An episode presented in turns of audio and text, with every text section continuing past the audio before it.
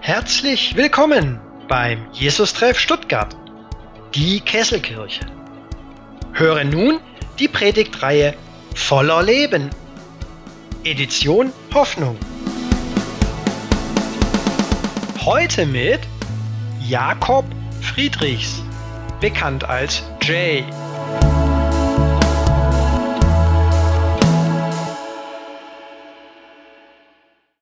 Also, ich möchte mit euch heute über die Dreieinigkeit nachdenken.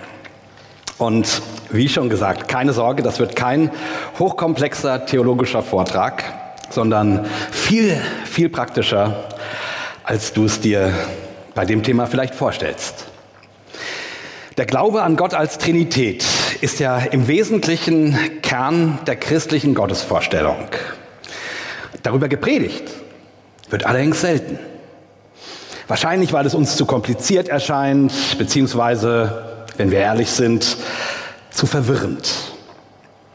Und weil wir, wenn wir noch ein bisschen ehrlicher werden, oft selber nicht so genau wissen, was wir jenseits unserer Bekenntnisse damit anfangen sollen. Aber an sich ist es ganz einfach. Wenn es um Gott geht, ist das, was wir wissen, ein Tropfen. Und das was wir nicht wissen, ein Ozean. Gott ist einer und Gott ist drei. Christen haben schon eine merkwürdige Gottesvorstellung.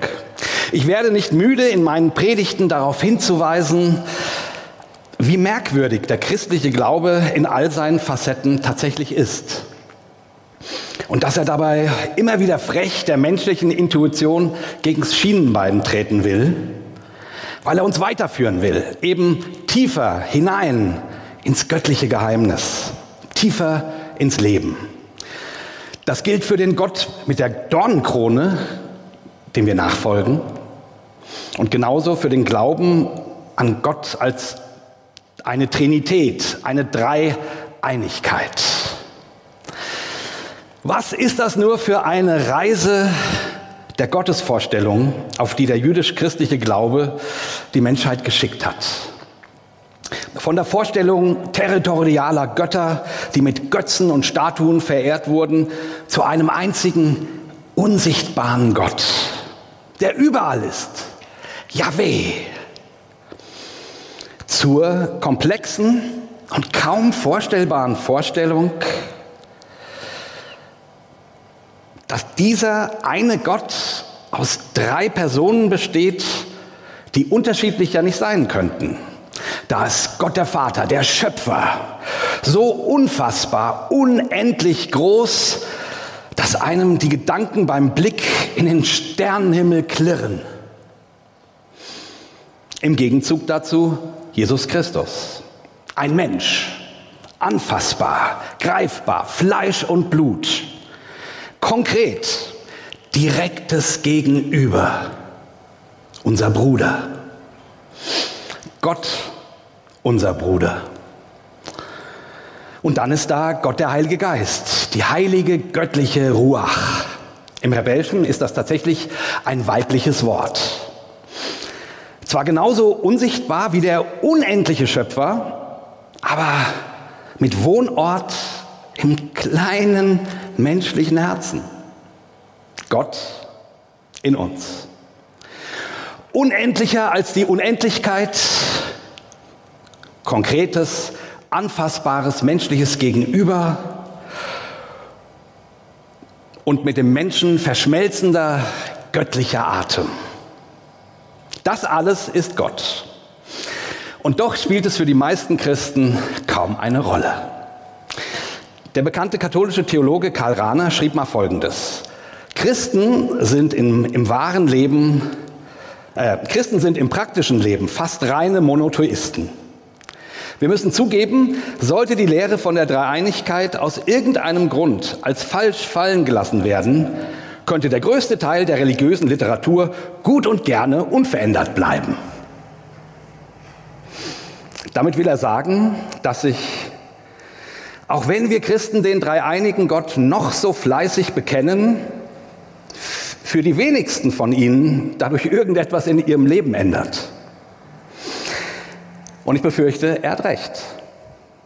Hand aufs Herz, wie viele von euch würden wirklich etwas vermissen, wenn wir ab heute nur noch von Gott sprechen würden? Wenn es plötzlich am Ende des Gottesdienstes hieße, es segne dich der eine Gott. Ja, die Formulierung wäre erstmal ungewohnt, natürlich.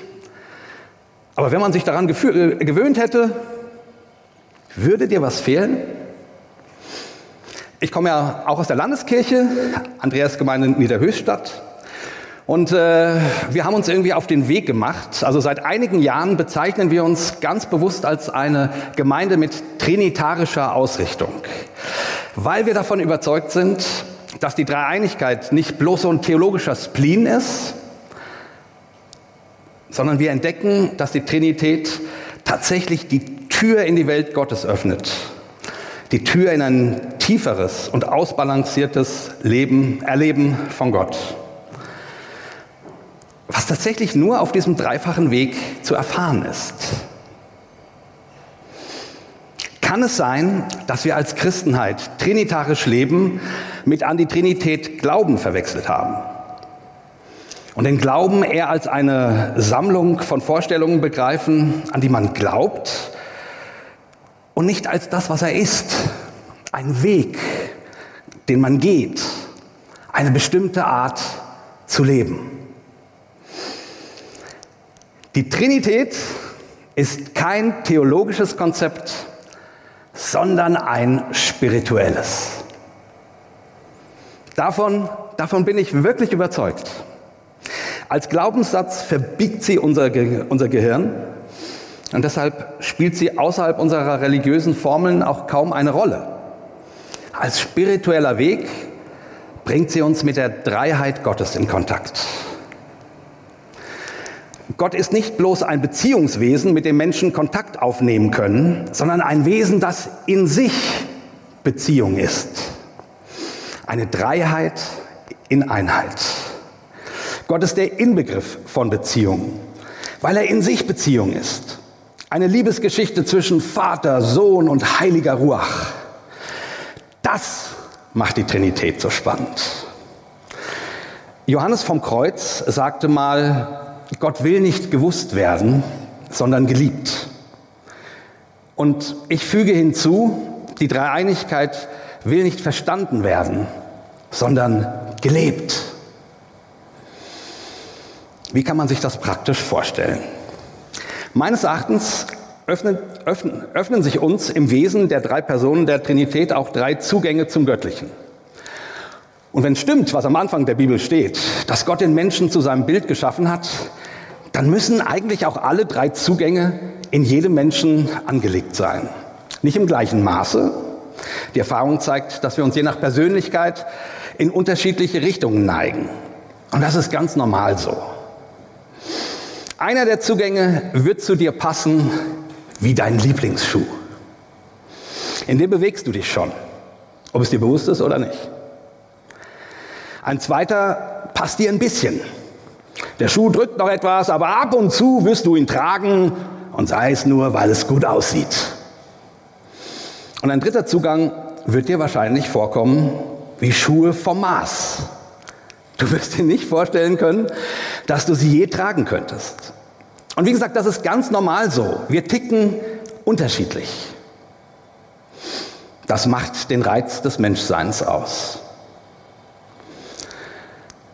Wenn du heute einen der drei Zugänge als deinen Hauptzugang identifizierst und dich bewusster in diesem Schuh bewegen lernst, dann hast du schon viel gewonnen. Und wenn du dann auch noch Schuh zwei oder sogar drei ab und zu anprobierst und darin übst, ein paar Schritte zu gehen, dann wird das deinen geistlichen Horizont erheblich weiten. Also schaut mal, wo ihr euch wiederfindet. Ich kann das jetzt nur so Holzschnitt, holzschnittartig darstellen. Und der Typ des reinen Zugangs, äh, das gibt es natürlich eh nicht. Die Wirklichkeit ist immer komplexer und bunter. Das ist keine Frage. Modelle sind nie die Wirklichkeit. Das wissen wir. Wichtig ist, keiner der Zugänge ist besser oder schlechter als ein anderer. Und das ist ja der Witz der Dreieinigkeit. Sie konkurriert nicht, sondern sie komplementiert sich. Also, erstens, Gott der Schöpfer, der Vater. Die Welt ist die erste Inkarnation von Gottes Wort. Im ersten Kapitel der Bibel lesen wir, dass Gott sprach und aus seinen Worten wurde die Welt. Der Gedanke ist simpel. Auch das Leben, auch der Kosmos, auch die Erde sind Worte Gottes. In allem, was wir um uns sehen, hat er sich ausgedrückt. In den Bäumen, den Bergen, dem Meer, den Ameisen und den Vögeln, in dir und in mir. Darin, dass es Musik gibt, Kunst und gutes Essen, Wein und Bier. Manchmal kriegt man ja den Eindruck, Christen würden, würden eine weltfeindliche Religion predigen. Und das Leben nur so als Durchgangsstation in eine bessere Welt betrachten. Meines Erachtens ist das Gegenteil der Fall. Wir glauben an Gott, den Schöpfer des Himmels und der Erde. Die Welt ist nicht Gott, sie ist seine Poesie, gewordenes Wort Gottes. Und deshalb macht zum Beispiel Wissenschaftsfeindlichkeit überhaupt keinen Sinn. Wer die Welt erforscht, erforscht Gott. Erforscht die erste Bibel Gottes. Wer einen, wer einen Garten bepflanzt, jetzt mal so richtig, mit seinen Händen in der Erde, der wühlt in Gottes Gedichten. Musik ist klanggewordene Sprache Gottes. Meist denken wir, das sei nichts Geistliches. Aber die Dreieinigkeit lehrt uns etwas anderes. Ich kann das gar nicht genug betonen, diese unsägliche Vergeistlichung Gottes, die uns im Christentum immer wieder mit ihrer Weltfremdheit und Körper- und Lustfeindlichkeit gepredigt wurde, ist ein völlig missverstandenes Christentum. Wer sich der Schöpfung zuwendet, ehrt ihren Schöpfer. Wer sie missachtet, wird dem Schöpfer nicht begegnen können. Nur wer genießen kann, kann darin die Spur dessen entdecken, der den Genuss geschaffen hat. Wenn Menschen zu diesem Zugang neigen, kann sich das unterschiedlich ausdrücken. In einer tiefen Naturverbundenheit oder in hohem wissenschaftlichen oder kulturellem Interesse oder darin, dass sie Menschen zugewandter sind als andere. Sie werden eher diesseitig orientiert sein. Politisches oder soziales Engagement liegen ihnen mehr als Gebete zu sprechen oder in der Bibel zu lesen. Menschen gehen ihnen vor Dogmen. Sie orientieren sich nicht zuerst an Geboten, sondern an dem, was ihrer Meinung nach dem Leben dient. Im Wald oder in einem guten Gespräch oder in der Pflege eines Kranken oder beim Joggen fühlen sie sich Gott nahe. Vielleicht können Sie das nicht so ausdrücken, weil Sie nicht gelernt haben, es als geistlich zu betrachten. Aber das ist es. Ihre spirituelle Sehnsucht ist eine tiefe Verbundenheit mit der Welt. Darin finden Sie Gott. Im Außen, im Gegebenen, in der Welt, dem Schöpfer, im Anfassbaren, im Tatsächlichen, dem Schöpfer auf der Spur. Ihr Gebetsleben gestaltet sich eher nonverbal. Staunen über Schönheit und das Leben ist ihr Gebet. Oder ihr Eifer, die Welt zu entdecken. Und es ist wichtig, das als Gebet anzuerkennen. Denn gesprochene Gebete liegen, liegen ihnen oft nicht so. Oft mögen sie deshalb vorformulierte Gebete lieber. Denn es fällt ihnen schwerer als anderen, Gott als ein persönliches Gegenüber wahrzunehmen. Zu unfassbar ist das Leben, zu unendlich der Kosmos. Gott wird daher unter Umständen eher als erhaben, entfernt, unpersönlich oder sogar als fremd empfunden. Und das trifft auf den Schöpfer ja auch zu. Unfassbarkeit der Unfassbarkeit. Daher ist es umso wichtiger für Menschen dieses Zugangs, sich bewusst zu machen, dass uns Jesus exakt diesen Schöpfer als einen liebenden Vater, als Abba, als Papa, als persönliches und an uns interessiertes Du gezeigt hat. Aufpassen sollten Sie möglicherweise auch, die Schöpfung nicht mit dem Schöpfer zu verwechseln. Zweitens, der Gott der Offenbarung, der Sohn. Jesus ist die Inkarnation Gottes. Im Johannesevangelium lesen wir, dass Jesus das menschgewordene Wort Gottes ist. Gott in Menschengestalt. Der Sohn Gottes, er offenbart, wie Gott wirklich ist. Liebe, Gnade, Leben und Nähe. Wer Jesus sieht, sieht Gott. In seiner Geburt, seinem Leben, seiner Lehre, Sterben und Auferstehen steckt das ganze Geheimnis Gottes und die Erlösung der Menschheit. Ihm folgen Christen nach. Sie gehen den Jesusweg. Christen glauben an, an diese Selbstoffenbarung Gottes, daran, dass, dass Gottes Licht nie heller als in Jesus Christus leuchtet. Gott in Raum und Zeit. Gottes Geschichte mit den Menschen.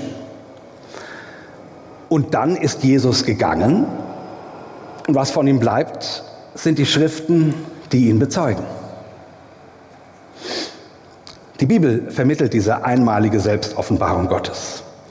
In ihr spüren wir Gottes Zuspruch und Anspruch nach, der sich in Jesus äußert. Hier hören wir, was Gott von uns möchte. Menschen, die zu diesem Zugang der Dreieinigkeit neigen, suchen den konkreten Gott, den fassbaren, erklärbaren. Ein Gott, bei dem man weiß, woran man ist. Etwas, woran man sich halten kann. Denn Gott, dem hinterherzudenken ist, den Gott, dem hinterherzudenken ist. Deshalb werden mitunter meist, ohne es zu merken, neben den biblischen Schriften wahlweise auch noch Rituale, Traditionen, Dogmen, das Kirchenrecht oder die Straßenverkehrsordnung nachträglich gleich mitkanonisiert. Aber das soll jetzt nicht allzu kritisch klingen. Es steckt ja in der Natur der Sache. Ein Gott, der sich greifbar gemacht hat, will man zu fassen kriegen. Soll man ja auch zu fassen kriegen so gut das eben über die Beschäftigung mit den heiligen Texten geht.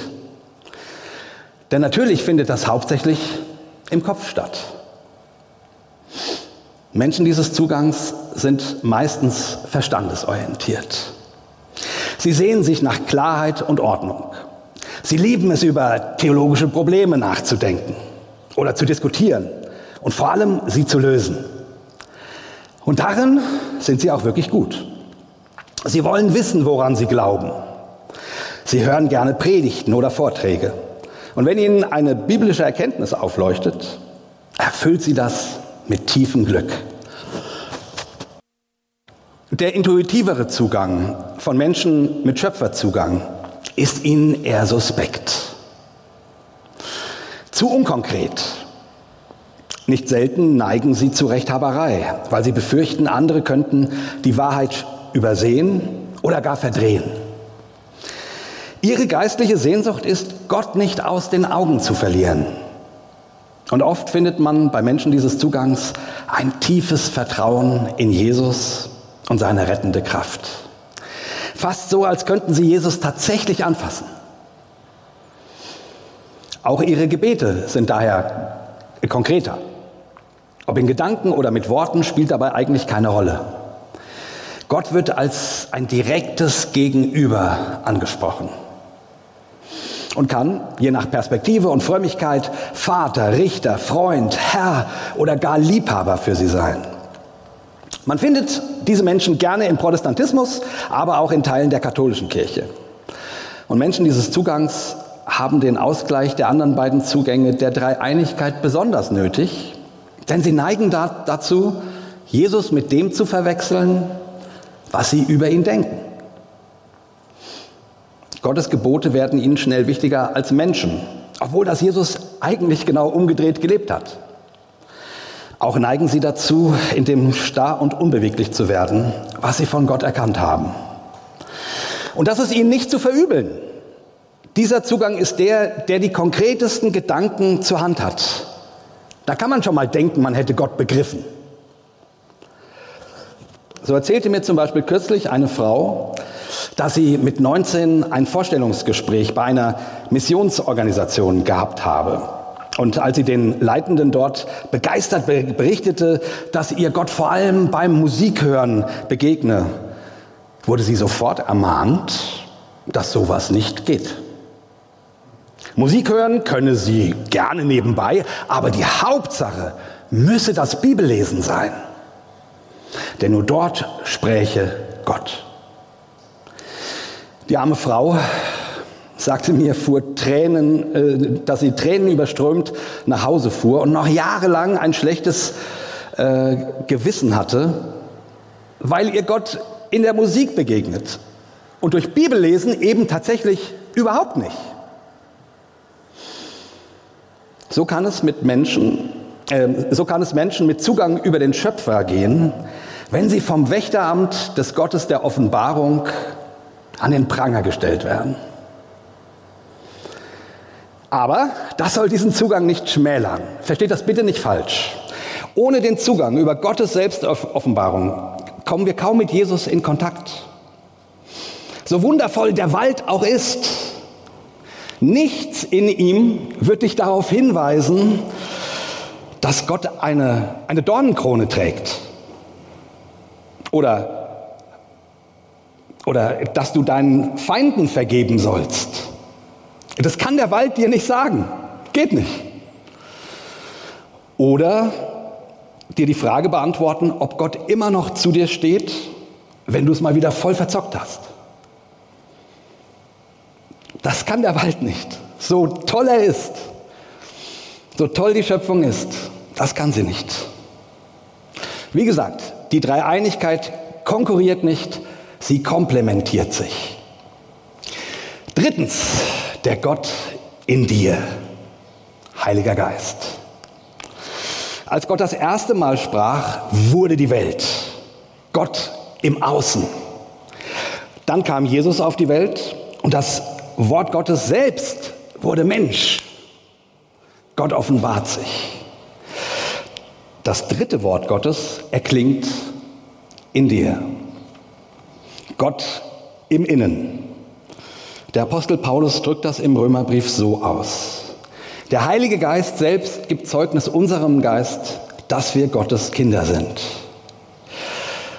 Der christliche Glaube geht tatsächlich davon aus, dass Gott im Menschen zu finden ist.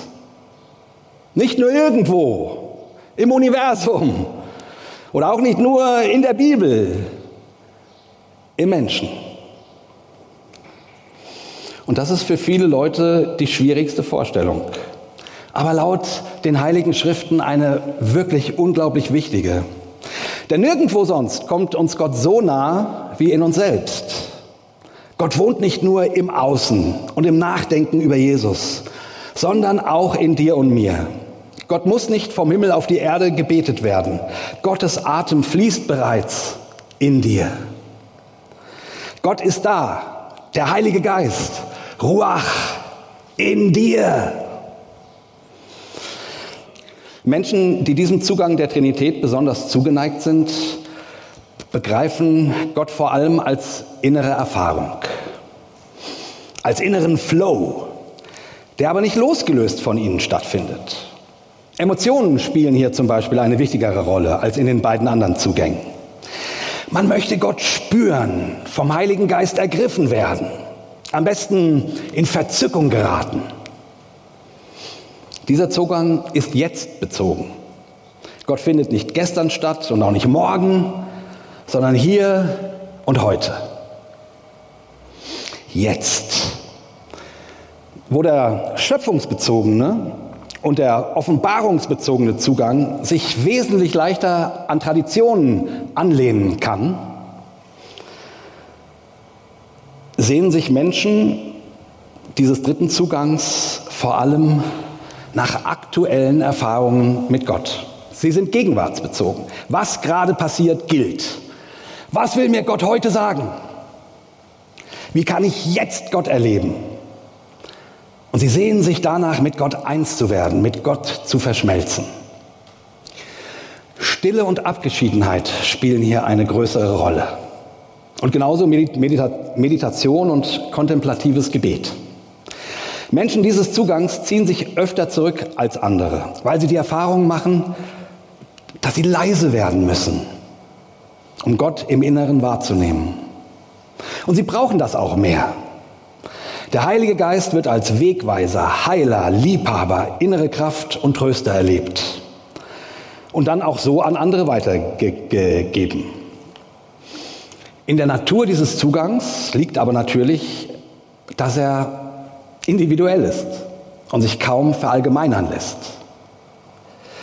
Man muss lernen, zwischen Gott und sich selbst zu unterscheiden. Was ist meine Stimme und was ist die von Gott? Und weil man natürlich nie wirklich sicher sein kann, werden oft äußere Zeichen, Gebetserhörungen oder sowas wie Wunder als Bestätigung gesucht.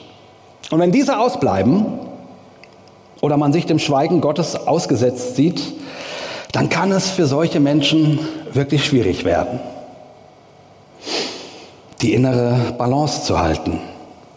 Der schöpfungsorientierte Zugang bietet hier mit seiner Erdung in der vorhandenen Welt eine lebenswichtige Ergänzung. Und genauso, aber anders, auch die Beschäftigung mit dem offenbarten Gott. Wenn Gott in dir schweigt, und das wird er immer wieder tun, dann spricht die Bibel immer noch. Gefährlich wird es auch, wenn Menschen dieses Zugangs ihre Erfahrungen überschätzen.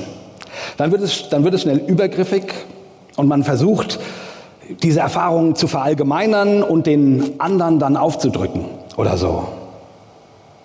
Also darauf, darauf muss man aufpassen. Aber die Grunderfahrung ist eine wundervolle. Der Heilige Geist, die heilige Ruach, Gottes Atem in mir.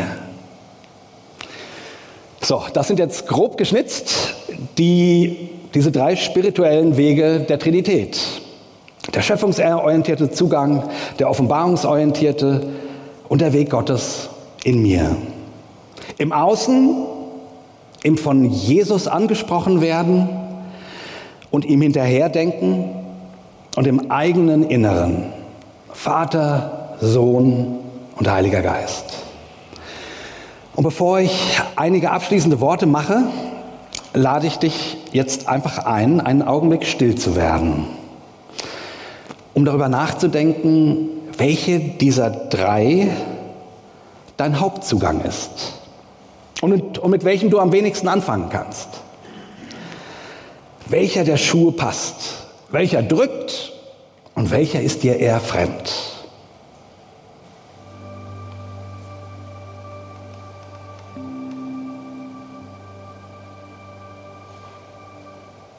Ja, es würde mich freuen, wenn du in den kommenden Wochen Schritte gehst, deinen bevorzugten Zugang intensiver zu leben. Ihm vielleicht bewusster Raum zu geben und selbstbewusst als deinen Weg mit Gott zu feiern. Aber auch, wenn du über die anderen Zugänge na weiter nachdenkst, vielleicht darüber, was dir an ihnen schwerfällt. Die Trinität bedarf einander. Und so auch die unterschiedlichen Zugänge zu ihr. Die Dreieinigkeit ist ja gerade Verschiedenheit in Einheit. Sie komplementiert sich.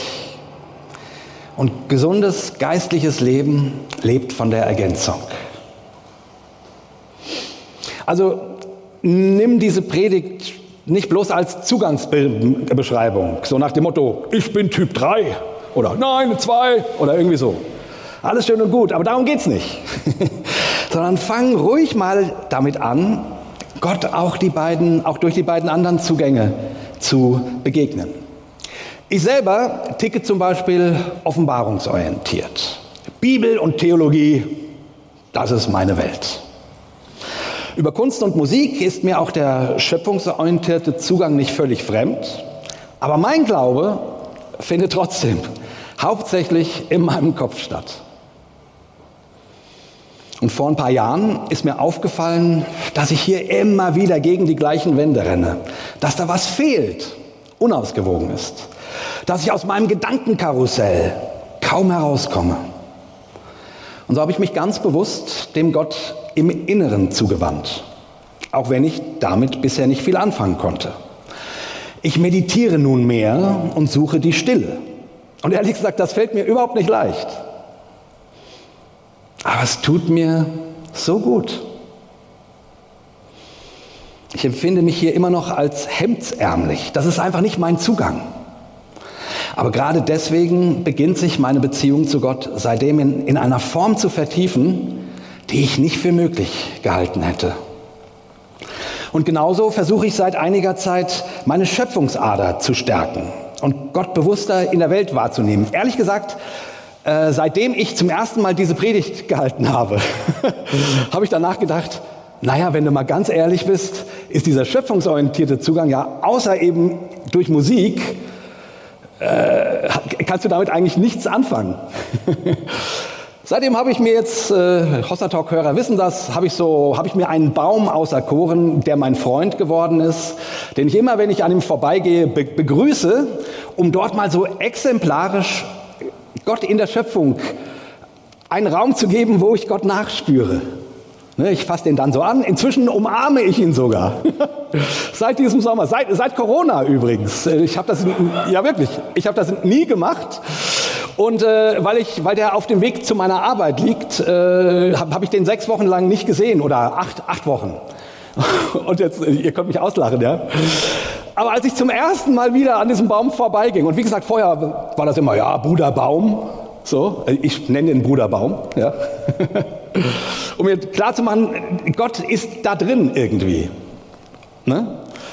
Und als ich den zum ersten Mal wieder gesehen habe, hat mich so eine Freude äh, erfasst. Mein Baum! Und da habe ich ihn umarmt und dachte, mein Gott, du hattest eigentlich gedacht, das wirst du niemals tun. Ja, aber da merkt ihr mal, was äh, geistliche Übungen dann irgendwie auch in einem aus, auslösen können. Also einfach, äh, man, du musst keine Bäume um, umarmen, wirklich nicht. Aber es geht einfach mal darum, Gott in der Schöpfung hinterher zu spüren, dass das in deinem Leben ein Teil wird. Im Hier und Jetzt, im Gegebenen. Also, Gott ist einer und Gott ist drei. Als theologisches Konzept schwer zu gebrauchen, als spiritueller Weg lebensbringend. Und was ich hier geschildert habe, ist ja bloß der Anfang, ein Sprungbrett. Was würde es bedeuten, wenn die Kirche mit ihrem Glauben an den dreieinigen Gott ernst macht? Was könnte das für dich bedeuten, wenn du dich in der Dreiheit Gottes zu bewegen übst? Auch, auch gerade dort, wo dir der Schuh noch nicht so richtig passt. Was könnte es für unsere Theologie und Praxis bedeuten? Ich beginne zum Beispiel das Abendmahl als trinitarisches Abenteuer zu feiern. Der Gott im Außen, Brot und Wein als gewachsene Teile der Welt. Der Gott der Offenbarung, der dem ganzen Ritual den Kniff gibt, den man sich nicht, sich nicht ausdenken kann. Leib und Blut eines menschgewordenen, leidenden Gottes. Und der Gott im Innen, wenn sich das Abendmahl mit meinem Körper, mit mir verbindet, verstoffwechselt und damit ein Teil von mir wird. Ich kann das jetzt ja nur anreißen, aber merkt ihr, wie, wie lebensnah die Trinität den Glauben an Gott machen könnte? Die Dreieinigkeit. Gerade dieses komplizierte, kaum zu denkende Mysterium. Wer hätte das gedacht? In der Kirche gibt es die alte Tradition, die Dreieinigkeit als Tanz Gottes zu beschreiben, als tanzende Bewegung, die die, die Gottheit mit sich selber erlebt. Der Franziskaner Richard Rohr schreibt dazu in seinem äußerst empfehlenswerten Buch Der göttliche Tanz, es ist eine der wichtigsten Entdeckungen des Christentums, dass Gott nicht als ferner, statischer Weltenherrscher gesehen wird, sondern als lebendiger Beziehungstanz. Perichochesis nannten die Wüstenväter das. Und Gott ist der Heilige, der im dynamischen, liebevollen Wechselspiel der drei verkörpert wird. Gott tanzt und wir alle sind eingeladen, mitzutanzen. Gott segne dich dabei. Amen.